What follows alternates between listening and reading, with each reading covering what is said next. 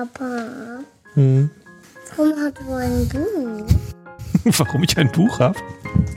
Ja, ein Buch haben wir, dass wir äh, Dinge vorlesen können. Wir haben ein Buch, damit die Leute, das, wir lesen den Leuten Geschichten vor, damit sie einschlafen können.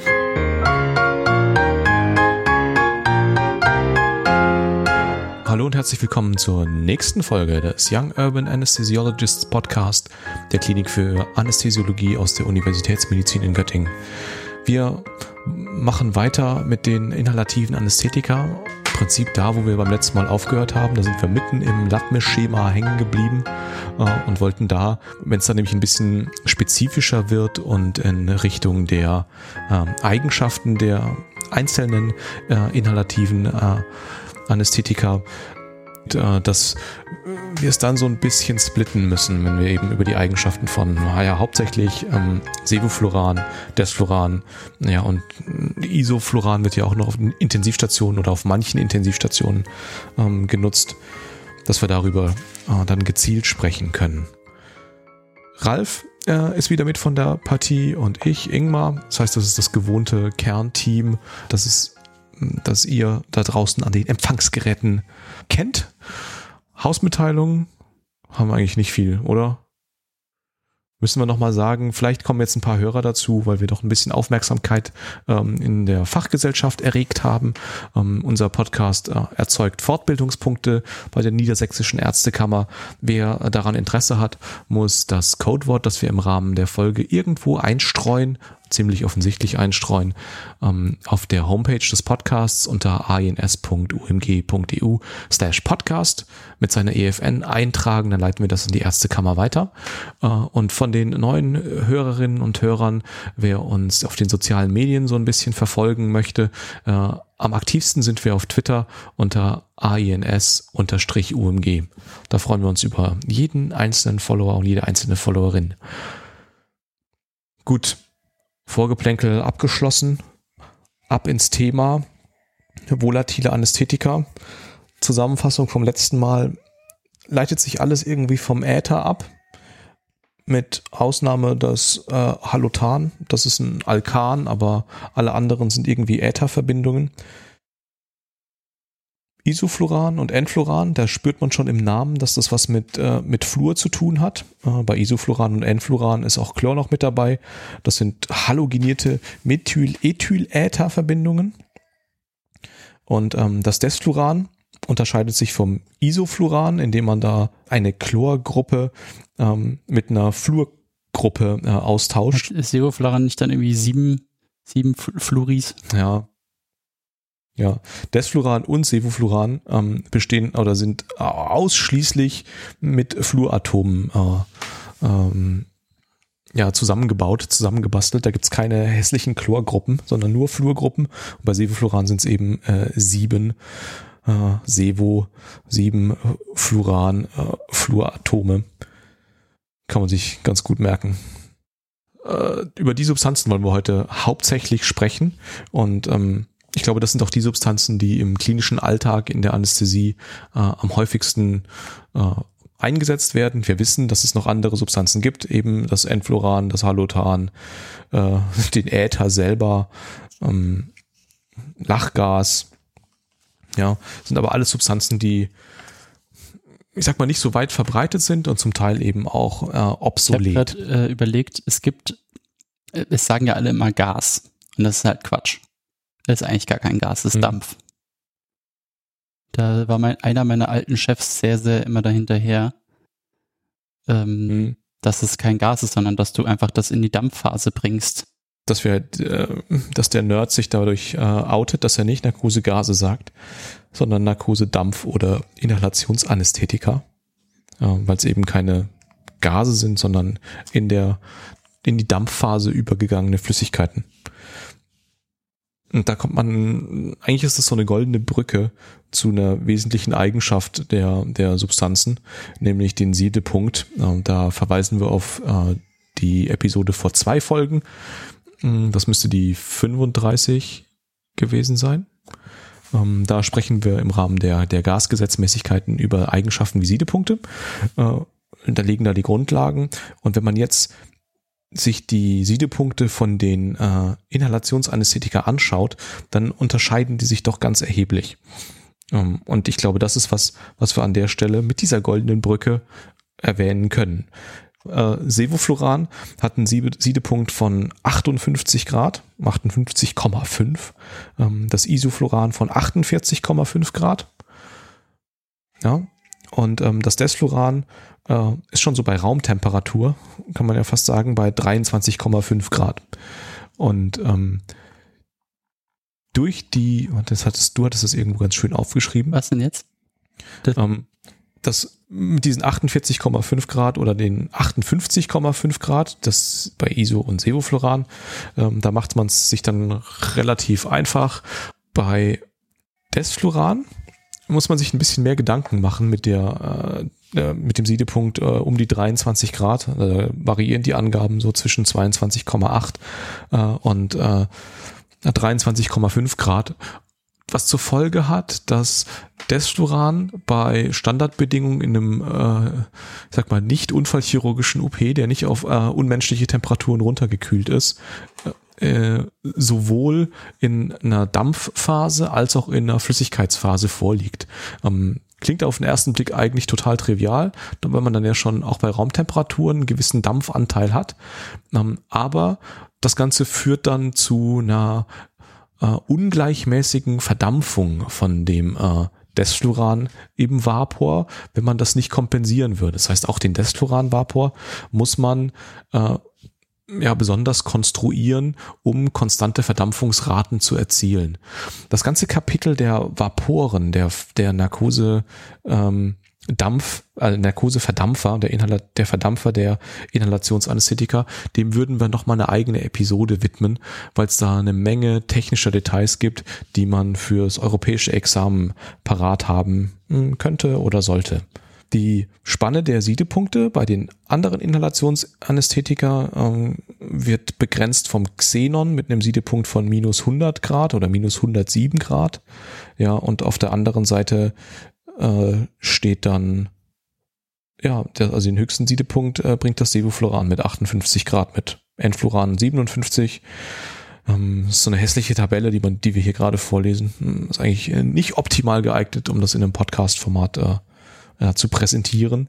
Aber diese Spanne von äh, tiefen Minusgraden bis äh, gehörige Plusgrade, ähm, das ist, glaube ich, wichtig, äh, sich vor Augen zu führen. Im Prinzip, wenn man es wenn man sich ganz einfach machen will und sich die Zahlen gar nicht ganz genau merken will, kann man sich merken, okay, Halutan, Enfluran, Isofluran, Sevofluran, wobei jetzt sagen wir nur die letzten beiden davon überhaupt noch so ein bisschen genutzt werden, haben ihren Punkt um 50 Grad ähm, und Desfluran ist halt die Sonderwurst mit ungefähr 23 Grad, wo man einfach den speziellen Verdampfer braucht, der halt dann wieder, ich glaube, der heizt da ein bisschen noch parallel. Auf jeden Fall sieht das Ding halt anders aus. Und wenn man gefragt wird, kann man eigentlich jeden Verdampfer für jedes Gas nehmen, jeden Dampf, dann muss man ja sagen, nein, kann man nicht. Das ist gar keine Fall. Das ist so gut. Ja.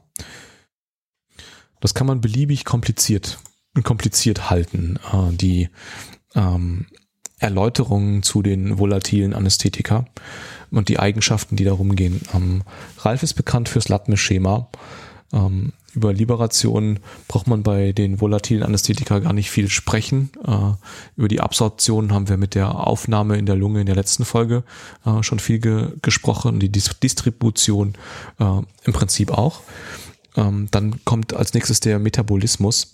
Und ähm, da wird es dann wieder interessant und das ist ein Thema, was wir, was wir heute ja mit abarbeiten wollen. Genau, ähm, M im Lattenschema Metabolismus. Ähm, diese ganzen halogenierten Inhalationsanästhetika sind nicht organtoxisch, grundsätzlich erstmal. Ähm, die werden eingeatmet, gehen ins Blut rüber, gehen dann in ihre Wirkkompartimente und werden dann, je nachdem, wie sich die, die Partialdrücke verhalten, also wenn wir den, den äh, Verdampfertopf irgendwann wieder runterdrehen, Frischgasfluss hochdrehen, werden sie wieder abgeatmet. Zum größten Teil unverändert. Aber es wird auch eben ein bisschen was metabolisiert. Ähm, und da können halt eben Dinge entstehen, die dann doch irgendwie blöd sind für uns. Das ist nicht viel und es ist unterschiedlich viel, je nachdem, welch, von welchem Inhalationsanästhetikum wir hier sprechen. Ähm, und so, so zwei große Wörter. Es, es entstehen im Prinzip viele Sachen. Es steht wohl auch ein bisschen Chlorid, es steht wohl auch ein bisschen Bromid irgendwo, aber das, was uns eigentlich die meisten Sorgen macht, ähm, im Körpermetabolismus sind die Trifluoressigsäure, manchmal auch als TFA abgekürzt, und das Fluorid. Ähm, die Trifluoressigsäure ist das, was immer so ein bisschen kommt, wenn es um diese Halotan-Hepatitis geht. Ähm, weil das Halotan ist einfach ein, eins von denen, was einfach sehr viel metabolisiert wird. Die Metabolisierungsrate ist dann so zwischen 20 und 45 Prozent und dementsprechend kann viel davon entstehen. Also von der Trifluoressigsäure. Und die spielt dann wieder eine Rolle, wenn es um diese Hepatitis geht. Also die Trifluoressigsäure für die Leber und das Fluorid, was auch entstehen kann, das kann eben die Nieren kaputt machen. Ähm, aber auch da ist im Prinzip die Key Message, dass die modernen, die wir benutzen, das eigentlich auch nicht mehr in der Menge bilden sollten. Ähm, gut, aber jetzt nochmal auf die einzelnen zurückzukommen. Halutan ist das, was am höchsten metabolisiert wird, 20 bis 45 Prozent. ISO und Enfloran relativ gering, ähm, unter einem Prozent. Das gleiche gilt fürs Desfloran. Ähm, da kann überall ein bisschen was gebildet werden, äh, aber eben in keinen klinisch relevanten Dosen. Und dann das Sevofloran hat nochmal eine kleine Besonderheit, das hat eine Biotransformationsrate von drei bis fünf Prozent. Es entsteht aber keine Triafluoressigsäure. Das heißt, in der Theorie, wenn jemand eine Halotanhepatitis in der Vergangenheit hatte, könnte man sagen, Narkose mit Sevofloran ist sicher, weil nicht genügend Triaflu weil gar keine Triafluoressigsäure entsteht ich könnte mir vorstellen, dass die meisten Leute dabei doch ein bisschen vorsichtig wären. Ich glaube, das ist so eine ähnliche Geschichte wie äh, Sojaallergie und Propofol. Ich glaube, der hat, glaube ich, dann auch, also hat einfach auch äh, medikolegale Gründe dann, ähm, dass man äh, signalisieren muss, dass man äh, begriffen hat, ähm, dass es hier zu einer äh, ja, Wechselwirkung oder zu einem Problem kommen kann.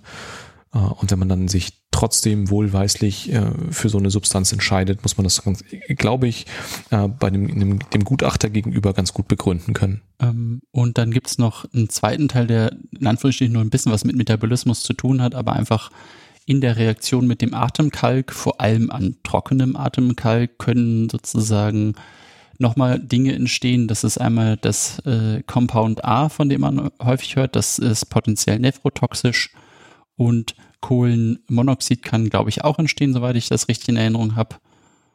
Äh, und wenn man dann noch ein bisschen weiter geht, können, äh, könnten nephrotoxische Fluoridionen, das hatten wir ja schon, aber auch Flusssäure entstehen. Das halte ich, das, das, das ist, glaube ich, ein bisschen sehr, sehr, sehr, sehr.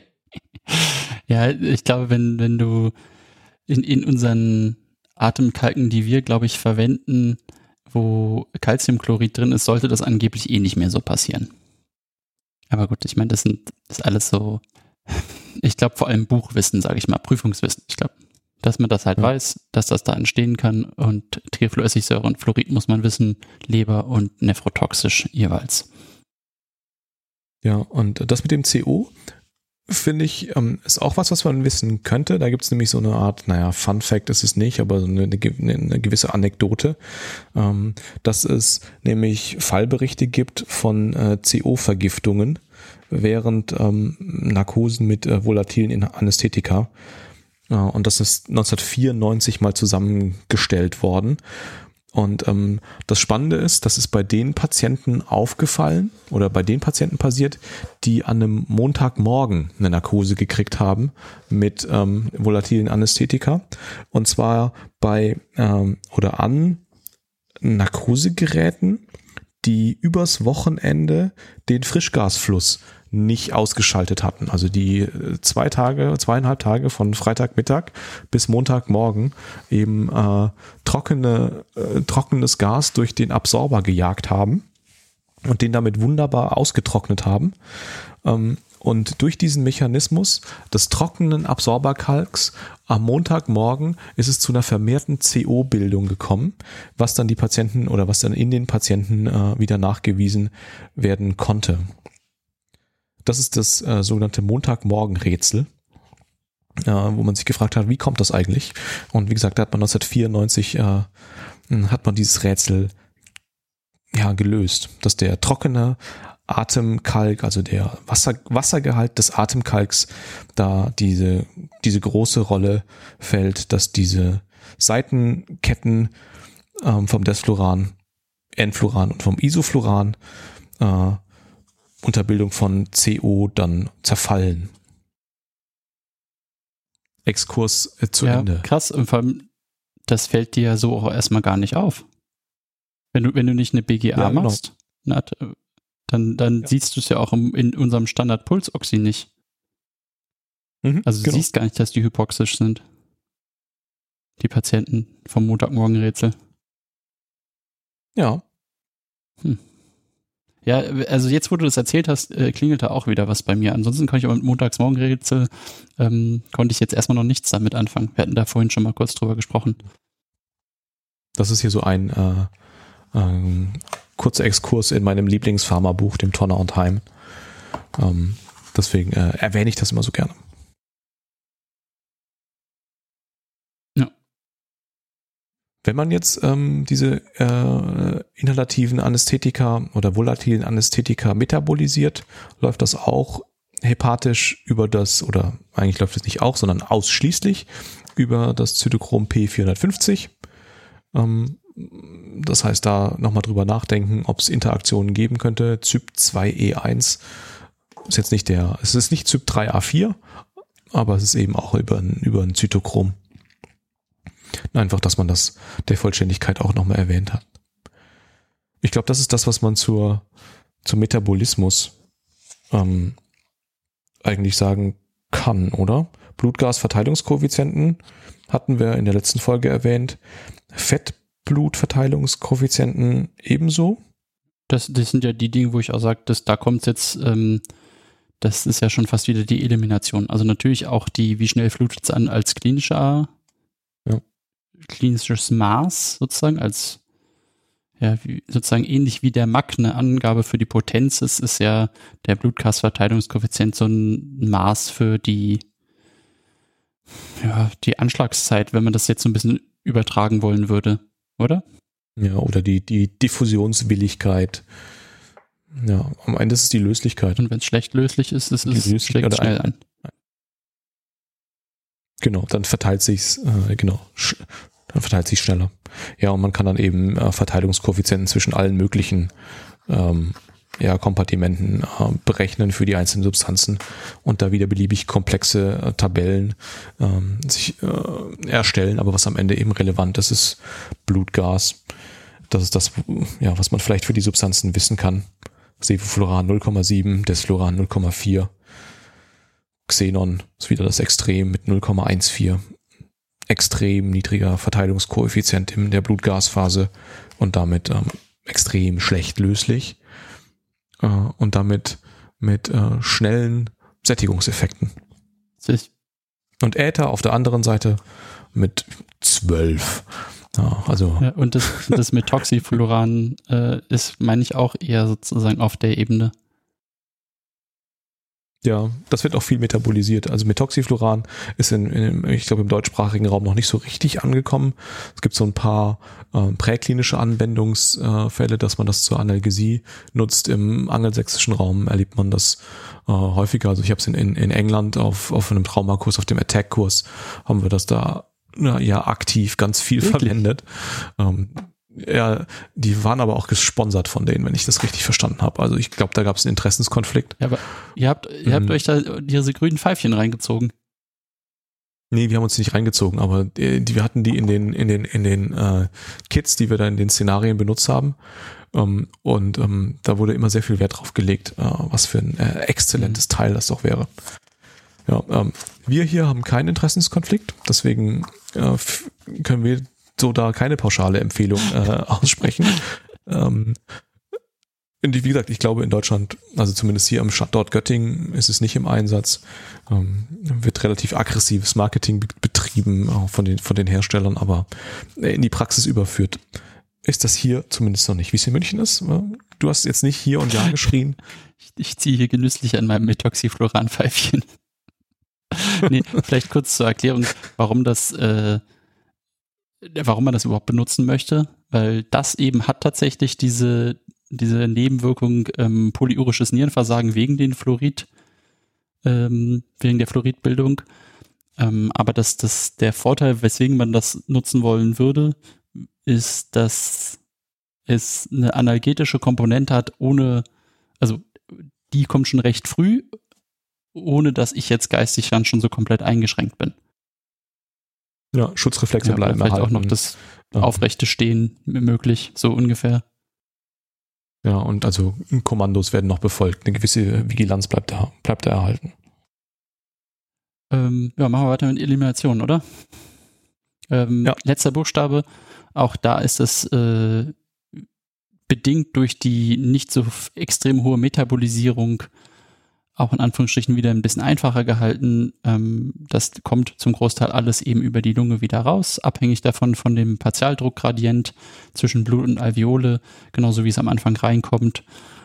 Und was man halt wissen muss, die Abflutgeschwindigkeit hängt halt eben auch wieder mit der Blutlöslichkeit zusammen. Je geringer die ist, desto besser kann das wieder rauskommen. Das dann zum Beispiel halt mit dem Desfloran, was eben halt ein, was 0,5 hast du gesagt, ne? 0,49, 0,5. Ja, Ähm, du warst um das ist ja das von den, von den halogenierten Kohlenwasserstoffen, das was sozusagen die niedrigste, ach, ich habe schon wieder sozusagen gesagt. Ich schneide das nicht raus. Aus, Ja. aus erzieherischen Ja. Gründen. ähm, das hat die niedrigste, den niedrigsten Verteilungskoeffizienten und flutet deswegen schnell an und eben auch wieder ab. Und ein zweiter Faktor, der das noch beeinflusst, ist die Dauer der Anästhesie, weil es sich halt eben in lipophilen Geweben anreichern kann und sonst überall halt irgendwie auch, wo es halt hin möchte.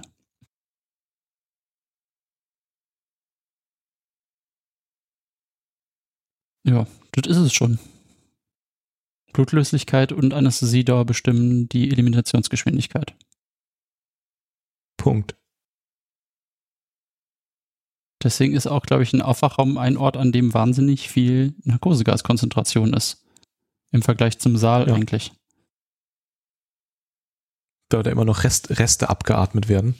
Ähm, ich weiß gar nicht, wie das bei uns ist, ob da noch ähm, ein besonders hoher Luftstrom ist, ob wir da auch in, äh, also Laminar ist der, der Luftstrom da nicht, aber ist eben direkt angrenzend an den OP mit den riesigen Luftmengen, die da umgewälzt werden.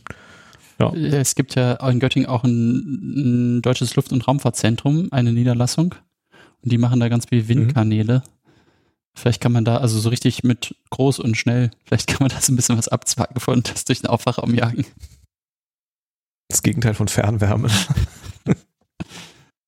Ein Begriff, ähnlich wie Second Gas Effekt oder Zweitgaseffekt, Konzentrationseffekt, dem man auch gefragt werden kann und der in der Verwendung von einem etwas wie Lachgas auch eine Rolle spielt, ist der, ist die Diffusionshypoxie. Das tritt speziell jetzt während der Ausleitung von einer Narkose ab, auf, wenn wenn Anästhetika verwendet werden, die einen sehr geringen Blutgasverteilungskoeffizienten haben. Also ich glaube nicht, nicht, nicht so gering wie jetzt ähm, oder geringer als Desfloran ähm, und das meint dann sowas wie zum Beispiel Xenon ähm, oder Lachgas. Und durch, durch den, den Diffusionsgradient, weil das so schnell aus dem Blut wieder raus will, weil es sich ja gar nicht viel lösen kann, ähm, kommt das alles in die Alveole des Lachgas und verdrängt dort alles, was da ist und halt unter anderem auch den Sauerstoff.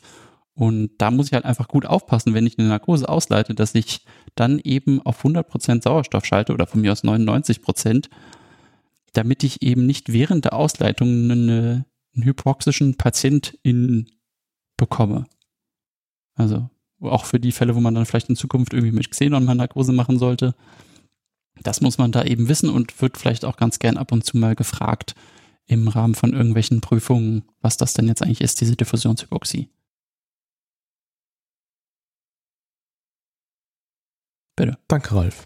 Da kommen wir auch direkt schon zum nächsten Wort, was man auch irgendwie kennen muss, auch wenn man, wenn kein Schwein Halotan mehr verwendet. Trotzdem müssen wir über Halotan-Hepatitis äh, sprechen. Ähm, da geht es über die Abbauwege des Halotans. Ähm, entstehen da Probleme? Da entstehen zum einen freie Radikale. Ja, das ähm, ist der eine Punkt. Und der zweite Punkt ist, dass diese vorhin schon erwähnte Trifluoressigsäure äh, entsteht. Und ähm, diese freien Radikale scheinen eine, ja, einen Transaminasenanstieg mit, mm, ja, bei dieser Hepatitis-Variante zu verursachen. Und Hauptursache für so eine halotane Hepatitis sollen aber oder soll aber diese Trifluoressigsäure sein mit Leberzellnekrosen, aber auch über immunologische ähm, Kaskaden mit Antikörperbildung gegen Hepatozyten, also am Ende eine Autoimmunhepatitis, äh, die durchaus auch schwere Verläufe äh, mit Leberversagen ein bisschen zum Tod äh, führen kann. Das kann nach Tagen und bis zu Wochen nach äh, der Halotan-Exposition äh, eben dazu kommen. Deswegen ist das eben gefürchtet. Ähm, und die Symptome sind die vom Leberversagen, ja, mit Transaminasenanstieg, Ikterus und dann eben ähm, sukzessiven ja, Organausfall und bei den Autoimmungeschichten äh, oder bei den Hepatitis, also den Entzündungsvarianten, dann eben auch mit Fieber. Wenn man Hinweise hat, dass jemand sowas schon mal durchgemacht hat, dann könnte man versuchen, auf die Trifluor ja, Essigsäurebildner zu verzichten, also kein Isofluran, Desfluran oder Enfluran zu verwenden, bleibt Sevofluran übrig. Ähm, das ist sowieso unser, ich würde mal sagen, das am häufigsten genutzte ähm, Medikament aus dieser Klasse, äh, so dass man da eigentlich keine Schwierigkeiten haben sollte, eine Alternative zu finden. Ähm, das, das, das Wort irgendwie, äh, also es entstehen da wohl Bindung praktisch mit Hapteneigenschaften von Trifluoressigsäure und den, den Leberzellen, den Hepatozyten und die werden dann irgendwie als Antigen erkannt. Und dann ähm, gibt halt eben den Angriff des Immunsystems auf die Leber, macht alles kaputt. Was ich auch noch gefunden habe, das steht jetzt nicht hier in unserem Dokument, es gibt wohl, es, manche unterscheiden auch in zwei Formen, also Typ 1, Typ 2, wo dann die Typ 1 Version eigentlich nur ein in Anführungsstrichen asymptomatischer Transaminasenanstieg ist, der nach äh, ein paar Wochen wieder verschwindet und auch keiner weiteren Therapie bedarf. Und aber das, was man eigentlich als Hallotan-Hepatitis versteht, wäre dann wohl dann eher Typ 2 mit eben wirklichem ähm, äh, Untergang von Hepatozyten und äh, den ganzen Problemen, die da so mit dabei sind, also Leberversagen etc. Wollen wir an der Stelle Hallotan-Hepatitis als CME-Codewort ich denke, das äh, benutzen? Das ist ein gutes Wort, oder? Also das äh, offizielle CME-Codewort für diese Episode ist Hallotan-Hepatitis. Hepatitis. Hallotan-Hepatitis. Ähm, dann nutze ich diese, diese konzeptionelle Pause, ähm, um eine Frage an die Hörerinnen und Hörer zu stellen. Das ist eine Frage, mit der ich ähm, während meiner Weiterbildungszeit konfrontiert wurde. Ähm, und äh, die, ja, äh, ich mach's kurz, ich bring's auf den Punkt. Äh, warum muss man diese Narko was oder was passiert eigentlich, wenn ich aus der Sevo-Flasche mir diese Flüssigkeit nehme und die IV spritze? Es geht ja am Ende um die Verteilung von Sevofluran aus dem Blut ins Hirn. Und dann müsste ich doch eigentlich das auch spritzen können. Dann ist es auch äh, physikalisch gelöst, da wird mitgerissen und äh, ins Hirn verteilt. Und ähm, die, ich sag mal, die Hausaufgabe ähm, für die Hörerinnen und Hörer ähm, ist mal darüber nachzudenken, warum das eine blöde Idee ist warum man das ausdrücklich nicht macht, sondern so komplizierte Verfahren wie Vaporen, äh, Verdampfer äh, erfunden und erdacht hat äh, und nicht einfach dieses äh, diesen halogenierten äh, Fluorchlorkohlenwasserstoff oder Fluorwasserstoff in die Vene spritzt. Das ist die Hausaufgabe. Das, dann, dann hätten wir für Liberation noch ein neues, neuen Applikationsweg. Nebst, nebst so einem kleinen, äh, kleinen Becher davon mal zu trinken. Genau. Ich wünsche mir, dass wir auf, auf Twitter äh, da eine lebhafte Diskussion äh, äh, lostreten. Äh, überzeugt mich, dass das eine dumme Idee ist, Sevofluran Sonst machst du es nächste Woche, oder? Wenn keiner antwortet. Ja. genau. Wenn keiner antwortet, dann mache ich das ab jetzt so. Ähm, machen wir den Wirkungen weiter, oder?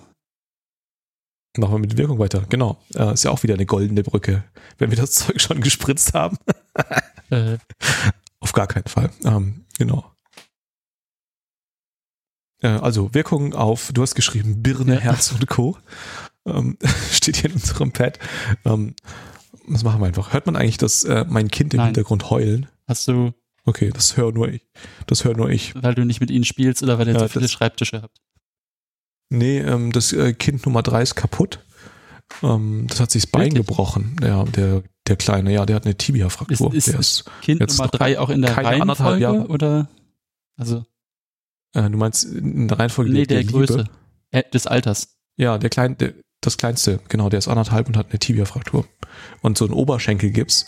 Und das findet er total scheiße. Und jetzt sitze ich hier im äh, am Arbeitsplatz äh, oder mein, mein Schreibtisch ist hier im Elternschlafzimmer. Ähm, und es wird jetzt langsam Abend. Das Abendessen ist in der Mache. Ähm, und ich glaube, der ist einfach vernachlässigt und einsam. So wie alle Kinder bei uns im Haus. Im Hause Finkenzeller sind Kinder in so einer Extrakammer. Genau. Das ist die harte, die harte Schule. Die sollen es mal besser haben als wir. Äh, und nur über Druck entstehen Diamanten und so, ne? Ist schon klar. Ja, ganz genau. Wer Ganz viel, genau. Nur wer viel arbeitet, ist gut. Sollen froh sein, dass sie nicht in die Mine geschickt werden. In die, in die Seofloran-Minen. Ähm, genau, da haben nämlich die Mitarbeiter der Seofloran-Minen folgende Probleme. Denn das wirkt auch aufs Gehirn. äh, Ja. In niedrigen Konzentrationen, wenn wir mal Langeweile haben und sagen, okay, jetzt wir machen eine Zusatzweiterbildung zum Neurologin ähm, und machen mal EEGs dran. Dann ähm, bis äh, Mach 0,4, wir erinnern uns, Mach ist ein Maß für die anästhetische Potenz, in Anführungsstrichen. Ähm, erhöht es die mittleren Frequenzen und die Amplitude des EEGs. Was auch immer das jetzt wirklich heißen mag. Ähm, aber danach, Whatever. aber bitte merken auf jeden Fall. ähm, und danach geht's dann so ein bisschen langsam los. Konzentration über ein Mach, ähm, dosisabhängige Verminderung der EEG-Aktivität ähm, bis hin zum Burst Suppression Modus. Und bei 2 Mach haben wir dann echt schon isoelektrisches EEG. Ähm, und das wollen wir auf jeden Fall nicht. Ja. Ich glaube, da sind, da sind sich selbst die, die neurologisch nicht versierten Anästhesisten einig, Anästhesistinnen, äh, dass das nicht gut ist fürs Narkose-Outcome, isoelektrisch. Ähm, Also wer, wer äh, prozessierte EEGs zur Narkose-Tiefenüberwachung äh, standardmäßig macht äh, und den äh, Verdampfertopf so richtig aufdreht, äh, der kann da beobachten, ähm, wie die EEG-Frequenzen und Amplituden mit steigender Konzentration richtig Im abnehmen. Prinzip die Und, äh, neuronale Asystolie. Ja, genau. Vorher ist noch so eine kleine, äh, wie, wie könnte man PEA umdichten? Äh, denklose Ähm. elektrische Aktivität, DER. Das ist das, was, das ist das, was Querdenker machen. Ähm, für diejenigen, die äh, äh, eine Zeitreise machen und Enfloran nochmal benutzen wollen, äh, kann man auch Krampfpotenziale sehen, wenn man höhere Dosis benutzt. Ähm, und wie viele unserer ähm, Hypnotika senken die auch den O2-Verbrauch gleichzeitig. Und das jetzt, jetzt wird es mal wieder so ein bisschen relevanter. ähm, bewirken äh, volatile Anästhetika eine zerebrale Vasodilatation. Und bei ein, einem Mack nimmt das zerebrale Blutvolumen zu. Ich, aus irgendeinem Grund habe ich hier abgeschrieben, aber das kann ja nicht sein. Nee, das zerebrale Blutvolumen nimmt ab einem Ah, Mark ja, zu. okay, man, ich müsste einfach nur meine eigenen Sätze richtig lesen können. Du musst es nur zu Ende lesen. Ja, das stimmt gut, ne? schon. aber also nur so macht es ja Sinn, weswegen man das ja auch nicht so gern gibt, wenn man irgendwie einen erhöhten Hirndruck hat.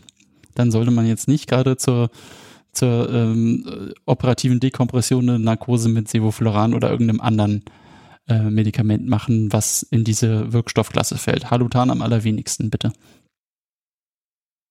Ja. Also wer Halotan da benutzt, hat noch andere Probleme. Aber ähm, also ich glaube, es ist nicht so dogmatisch. Also ich glaube, wer eben da äh, in der Stelle Hemikranektomie macht, dann ähm, ist das Problem nicht die letzte kleine Zunahme von dem letzten bisschen Blutvolumen, sondern das Problem hat vorher Das schon angefangen. aber stehst ja trotzdem Aber- mit dummer, dumm da. Du stehst, Ja, genau. Also ich würde nicht dogmatisch sagen, äh, äh, Sevofluran ist verboten in der Neurochirurgie, aber man sollte wissen, dass äh, äh, es da eben zu Effekten kommt, die die Autoregulation äh, der Vasodilatation im Hirn oder der, ähm, ja, dass das beeinträchtigt wird. Ja. Und klar, ich meine, es kommt natürlich immer darauf an, was das für ein OP ist, aber wenn irgendwie Hirndruck da ist, würde ich die Finger davon lassen. Und ähm, es bietet sich ja auch an, wenn man irgendwie mit irgendwelchen evozierten Potenzialen arbeitet, dass man dann da auch die Finger von lässt. Weil das beeinflusst, genau. beeinflussen diese gemeinvolantierenden Anästhetika auch. Ähm, ja, gut, also äh, wir fassen nochmal zusammen. Wir wissen eh nicht ganz so genau, was das macht im Kopf. Es macht äh, das EEG in der Regel bis dosisabhängig immer, immer mehr Richtung Nulllinie. Und wenn wir eine ICP-Erhöhung haben, dann bitte Finger weg davon, äh, besonders von Halutan, Enfluran. Und wenn es dann unbedingt sein muss, dann so wenig Mack wie möglich. Bis ein Mack ist es scheinbar nicht ganz so schlimm. Schreibt zumindest das Buch. Gut, Birne fertig. Wirkung als Herz-Kreislauf-System. Genau. Grundsätzlich, wenn man das jetzt mit den, mit unseren anderen hypnotischen Möglichkeiten vergleicht, sind die Wirkungen aufs Herz-Kreislauf-System in Anführungsstrichen eher gering, zumindest nicht ganz so viel von dem Bösen, was wir immer äh, bei den anderen haben. Also es ist nicht ganz so kardiodepressiv im weitesten Sinne. Natürlich eben auch, äh, aber im Vergleich zum Beispiel von den Propofol-Dosen ist es nicht ganz so kardiodepressiv. Ähm, es kann manchmal sein, zum Beispiel gerade bei Desfloran, meine ich, dass man dann so eine kleine Anfangstachykardie hat, dass mal kurz eine sympathische mhm. Aktivität mhm. hochgerissen wird. Mm, und scheinbar erfolgt in irgendeiner Weise eine Sensibilisierung gegenüber Katecholaminen, ähm, wobei das wohl eher bei den älteren Stoffen der Fall ist, also Halutan, Enfloran ähm, da wird das Myokard für endogene und exogene Katecholamine sensibilisiert, was ja grundsätzlich erstmal gar nicht so schlecht wäre, dann so gut wirken. Man muss es einfach nur wissen, dass sie vielleicht ein bisschen zu gut wirken, wenn man sich dann so ein bisschen verschätzt mit seinen ähm, Push-Dose, Pressor-Dosen. Ähm, nichtsdestotrotz ähm, reduzieren sie aber die Inotropie, der periphere Gefäßwiderstand sinkt ähm, und damit natürlich noch ein Stück weit der myokardiale O2-Verbrauch. Mm, aber alles in allem sind die Wirkungen jetzt nicht so extrem, weswegen ja manchmal auch der eine oder andere, die eine oder andere von einer Tiva auf eine balancierte Anästhesie umschwenkt, wenn zum Beispiel durch die Propofol-Dosen so viel Katecholamine gebraucht werden, dass man manchmal wechseln möchte. Also ich habe es zum Beispiel schon ein paar Mal gemacht. Ja. Ja, ich glaube, das ist so eine Verzweiflungstat, ähm, die ich auch auf der Intensivstation manchmal beobachte, wenn wir irgendwie ähm, mit ähm, Narkosedämpfen äh, da Langzeitsedierung machen, dass wenn die dann hämodynamisch instabil werden, dass man einfach das Narkoseverfahren wechselt in der Hoffnung, dass es danach besser wird. Ähm, meistens ist nicht das Narkoseverfahren das Problem, sondern der Patient oder die Patientin mit dem zugrunde liegenden Problem. Aber das, was du sagst, ist gerade bei den, ähm, bei den kardiochirurgischen Patienten, glaube ich, ganz wichtig, ähm, dass es da Daten gibt, die einen Vorteil der volatilen Anästhetika gegenüber ähm, TIVA äh, Narkosen ähm, ja, propagieren, was die Organprotektion in Anführungsstrichen ähm, betrifft. Ähm, die also in der, in der Post-Bypass-Phase ist die, sind die Patienten, die äh, eine, eine, eine Dampfnarkose, eine, ich sage mal ganz bewusst Dampf- und nicht Gasnarkose äh, gehabt haben, die brauchen weniger Katecholamine. Äh, und auch das Troponin I ist im Verlauf niedriger, wenn die eine, eine Gas- oder Dampfnarkose hatten.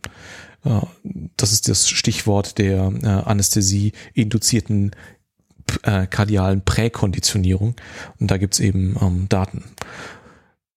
Die Herzinfarktgröße soll äh, kleiner sein, der Reperfusionsschaden kleiner, ähm, hat wohl weniger ähm, ST, äh, also ST-Streckenveränderungen und Extrasystolen.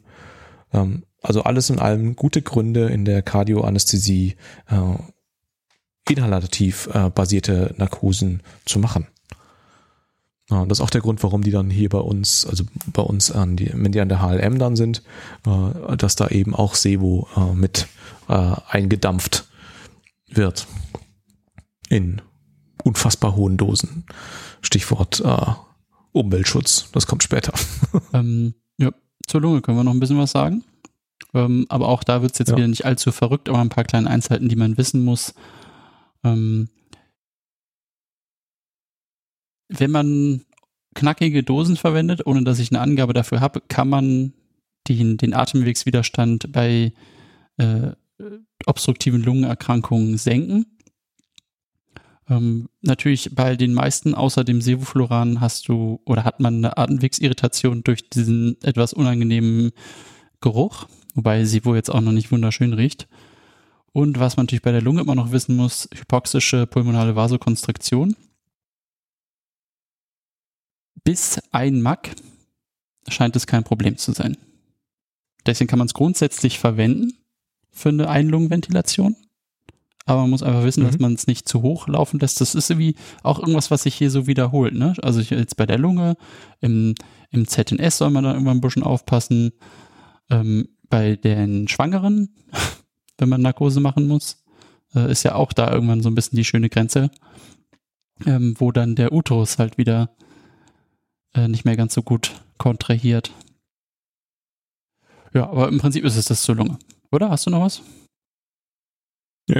ist der, wir benutzen es, wir benutzen es auf der Intensivstation dann eben gerne beim, bei Patienten im ARDS, wenn sie noch ähm, eine, eine gute Compliance haben und äh, die Diffusionsstrecke dann noch einigermaßen funktioniert. Ähm, aus genau diesem Grund, dass wir den Atemwegswiderstand äh, ja reduzieren können. Oder hoffentlich nicht negativ beeinflussen zumindest. Hm, Mit Sevo jetzt eigentlich oder mit Isofluran? Ich habe das, Wir benutzen, wir, wir benutzen ich sie. meine, dass ich auch noch, als ich noch da war, dass wir auch mal Isofluran spritzen da hatten. Ja, ähm, also ich weiß, dass Isofluran gerade in der Intensivmedizin noch ähm, äh, verbreitet ist, aber hier bei uns in Göttingen benutzen wir, ähm, so, soweit ich weiß, Nee, ausschließlich also ich rede auch von Göttingen tatsächlich. Ich habe nie was anderes erlebt hier. Schon viel länger. Ich bin ja vor dir gekommen. Ja, das stimmt, aber vor mir ist auch gegangen. richtig. naja, ähm, es geht auf jeden Fall beides. Hm, Jetzt haben wir schon Kopf, Herz, Lunge. Ähm, Fehlt zum Haggis noch äh, Leber. Ähm, wird der Blutfluss reduziert. Über die Hallutanhepatitis haben wir äh, schon gesprochen, aber ähm, so richtig klinisch relevant sind äh, ist die Leberfunktion für den Einsatz von den äh, inhalativen Anästhetika eigentlich nicht. Ähm, und auch über die Niere hatten wir, auch da ist, ist es ja ein verwandtes Thema, dass Fluorid entstehen kann, hatten wir auch vorhin schon äh, mal kurz erwähnt. Ähm, Fluoridkonzentrationen mit äh, mehr als 50 Mikromol pro Liter gelten als nephrotoxisch und das entsteht eben bei der hepatischen Metabolisierung entsteht das Fluorid da eben als, als äh, ja, Abfallstoff, Abfallprodukt. Ähm, wie man das in die äh, Praxis überträgt, ist, ich sag mal, vorsichtig unklar. Sevoflurangaben erreichen normalerweise die, diese Schwellenwerte nicht. Und Sevofluran ist wohl das Medikament, was da die höchsten ähm, Ausschläge in der Fluoridkonzentration im Serum äh, oder im Plasma dann da eben erzeugt. Muskulatur, da ist der, das Stichwort glatte Muskulatur und ähm, Uterus, wo man besonders drüber nachdenkt. Ähm, auch da gilt wieder, je höher die äh, Konzentration der äh, volatilen Anästhetika, desto größer ist ein relaxierender ähm, Effekt. Also das dämpft zentrale Neurone mit ähm, direkten Effekten an den motorischen Endplatten. Um, und das führt am Uterus dann eben am Ende dazu, dass der vaskuläre Widerstand verringert wird und die Kontraktilität abnimmt, um, was dann eben zu, im schlimmsten Fall zu atonen äh, Blutungen, Blutungen führen kann. ja. Und auch wieder Ähm. eben bei bis zu 1 Mack. Ich glaube, du hast vorhin immer versehentlich einmal glatte Muskulatur gesagt. Habe ich? Ja, stimmt, wir ich. Das ist beides. Also dieser Effekt, dass eben, äh, wenn man jetzt wieder die zwei Narkoseformen vergleicht, dass man eine kleine Relaxierung in Anführungsstrichen ähm, hat durch die inhalativen Anästhetika. Ähm, Mhm. Und scheinbar ist es aber auch so, dass die Wirkung von unseren nicht depolarisierenden Muskelrelaxantien auch verbessert wird. Also die, die, die wirken länger und wir brauchen weniger davon.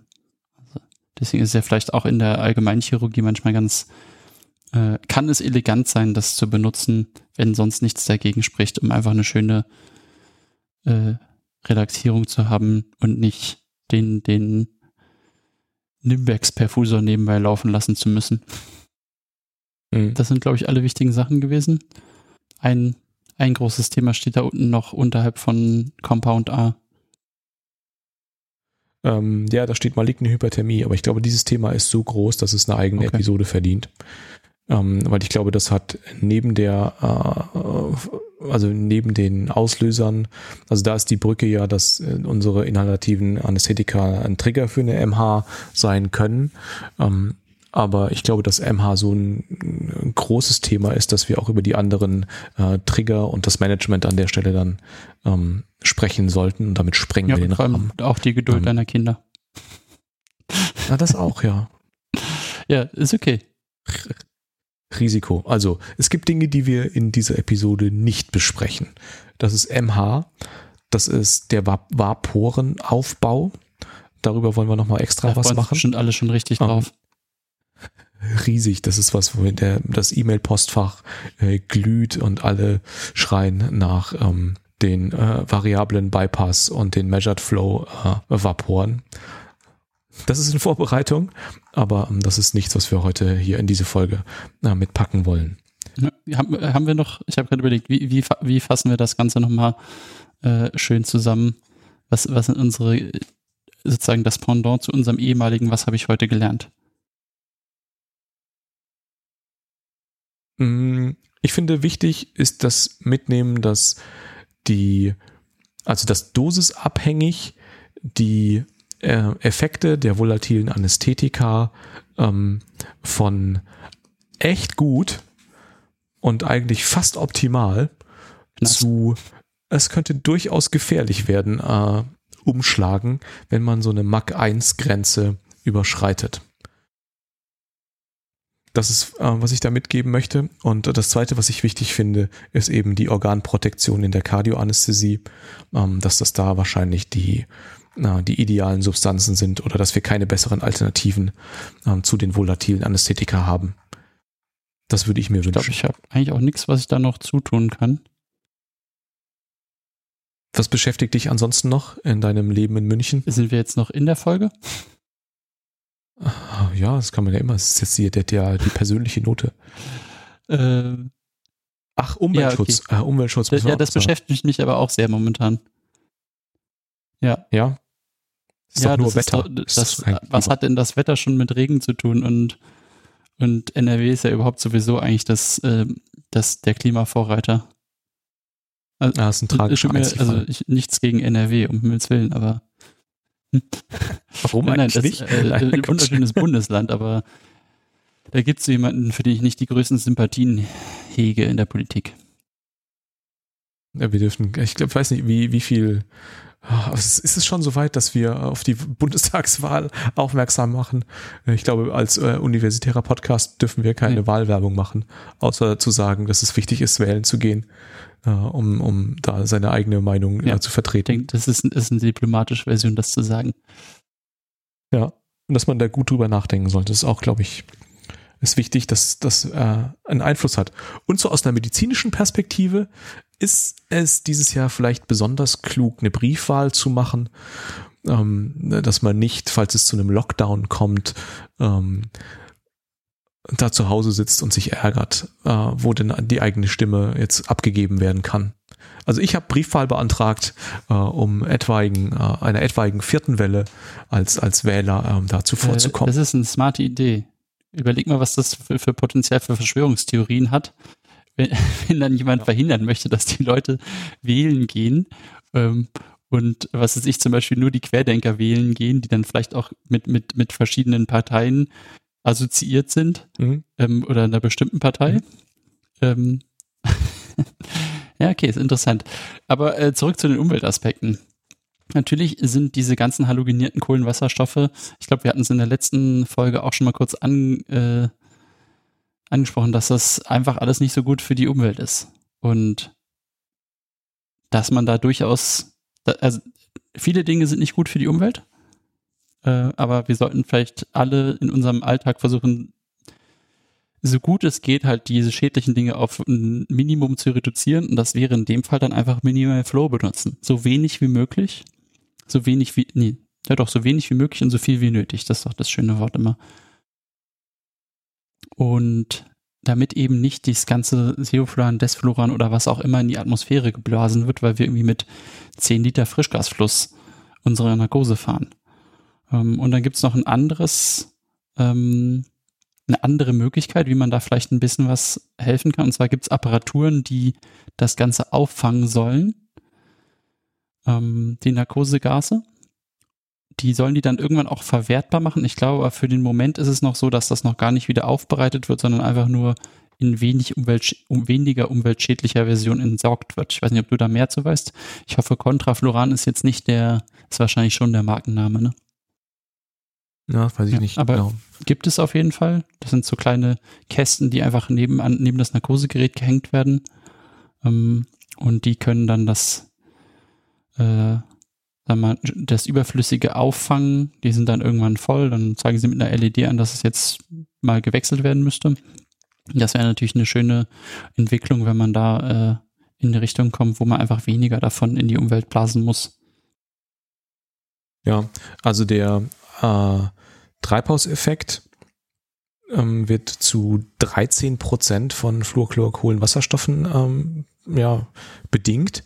Äh, und der Anteil der volatilen Anästhet Anästhetika ähm, wird äh, also vom Treibhauseffekt wird mit 0,03 Prozent veranschlagt. Das ist nicht viel, aber es ist eben auch nicht nichts.